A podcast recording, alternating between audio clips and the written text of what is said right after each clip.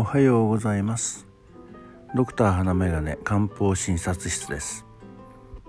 今朝は過敏性腸症候群と漢方薬ということでお話しいたします。急にお腹の調子が悪くなったりお腹が痛くなったりする方がおられます。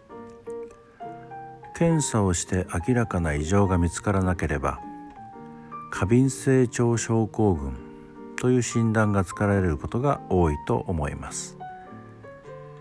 青年期に多く見られ症状は多彩で腹部不快感急な腹痛発作性の下痢便秘腹部膨満感便秘と下痢を繰り返すなどが多いようです。またお腹以外の症状として疲労倦怠不眠慢性頭痛などを伴うこともあります。患者さんの中には普段の行動範囲の中にあるトイレの位置を細かく覚えている方までおられます。突然のお腹の不調に対応するためですね。検査で異常が見つからないということは原因がはっきりしないということです。が心理的負担が多い場合がよく見られることから心療内科的疾患と見られる場合が多いです。ただし過敏性腸症候群と考えられた場合も患者さんが高齢であったり熱が出たり体重が減るとか下血を認めるなどの症状があれば注意深く検査を行うことが必要と思われます。過敏性腸症候群に基本的治療戦略とすれば食事は腹八分にしておく。食事に時間をかける。腹満感が増すような食事を避ける。糖分を減らすなどの食事の工夫があります。また精神的緊張があるという場合は心療内科や精神科を受診する方が良い場合もあります。基本的に使用する薬剤とすると1つ乳酸菌製剤やプロバイオティクスの利用。2つ抗コリン薬で消化管の過剰な動きを抑える。3つ消化管機能を調整する薬剤としてセレキノンロペミンイリボーその他を用いる。4番目。腸管を洗い流すような。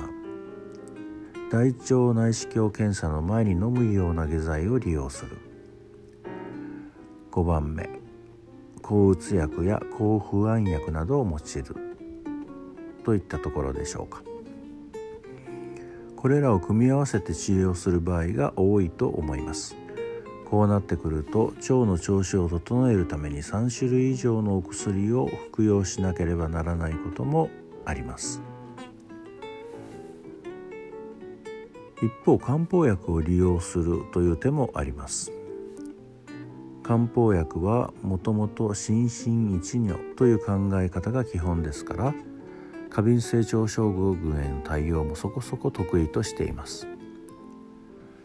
よく利用されるのは軽視化芍薬糖小腱中糖半下写真糖大腱中糖上昇葉酸翼管酸などです。ただし保険適用病名は必ずしも過敏性腸症候群ではなく下痢症とか神経症その他になっているので処方医は注意が必要です。過敏性腸症候群に対する第一選択としてよく挙げられるのは軽視化芍薬糖になります。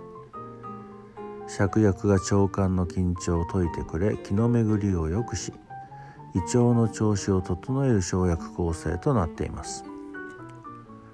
保険適用病名は腹部膨満感のある次の諸症渋り腹腹痛となっています。私は個人的には軽視化芍薬糖に行為が加えられた行為というのは水飴ですが証券中等というのが好きです。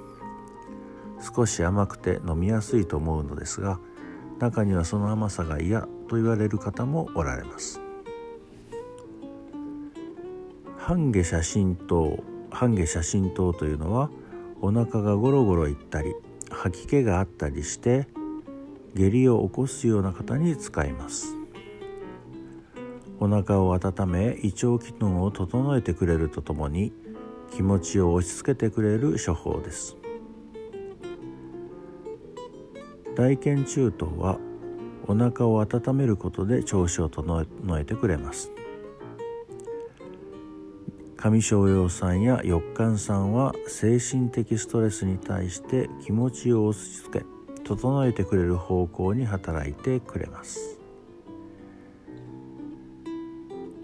これらの漢方処方以外でも過敏性腸症候群に対して利用できる処方があります。西洋薬との併用も効果的です。漢方薬を試す場合それまでの薬をやめずに併用から開始し様子を見ながら処方を整理していくというのがおすすめなので医師の診察を受けることをおすすめします。